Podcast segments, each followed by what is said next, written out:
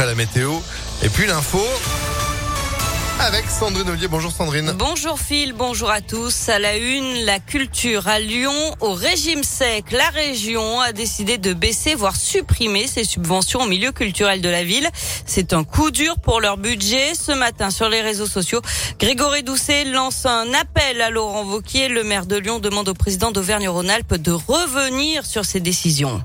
Sur notre territoire, la Villa Gilet perd un tiers de ses ressources. L'Orchestre national de Lyon et les biennales voient leur subvention régionale diminuer de moitié. Le musée Tony Garnier risque de fermer. L'Institut Lumière, le Théâtre du Point du Jour, l'Opéra de Lyon ont été sacrifiés de la même manière sans justification. Monsieur Laurent Wauquiez, nous vous demandons de revenir sur cette décision. Vous mettez en péril les activités et les emplois culturels déjà fragilisés par la crise sanitaire. Toutes ces institutions font la richesse culturelle de notre territoire et contribuent tout autant à notre ville qu'à notre région. Nous vous tendons donc la main pour construire ensemble une politique culturelle ambitieuse, à la hauteur des attentes des citoyens et des citoyennes. Et Grégory Doucet qui ajoute que, je cite, soutenir financièrement la culture, c'est un devoir historique et républicain. Dans l'actualité également, ce coup de chaud à Lyon et partout en France. Les températures sont 10 degrés au-dessus des moyennes de saison et des records pourraient être battus cet après-midi avec 32 degrés attendus à Lyon. Et si vous cherchez une idée pour vous rafraîchir, le label Pavillon Bleu a été dévoilé. Il récompense chaque année les plages et ports de plaisance pour leurs efforts en termes d'environnement. En Auvergne-Rhône-Alpes, ils sont 30 dans le palmarès.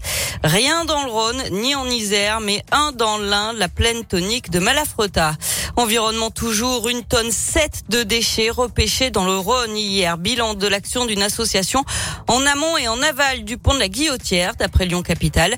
Ils ont ressorti de l'eau, un moteur de voiture, une batterie automobile, des pneus, un poêle à bois, des plaques d'égout, un panneau de signalisation, mais aussi des trottinettes ou encore une échelle. Une barge a été affrétée pour transporter le matériel repêché qui sera recyclé. Une grande soirée pour la paix ce soir à la Maison de la Danse à Lyon avec plus d'une centaine d'artistes, certains ukrainiens.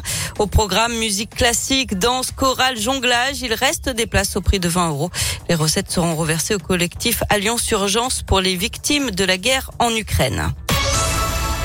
On passe au sport avec du rugby. Un gros coup pour le Loup. Le club lyonnais a engagé le talonneur international néo-zélandais Liam Coltman pour les deux saisons.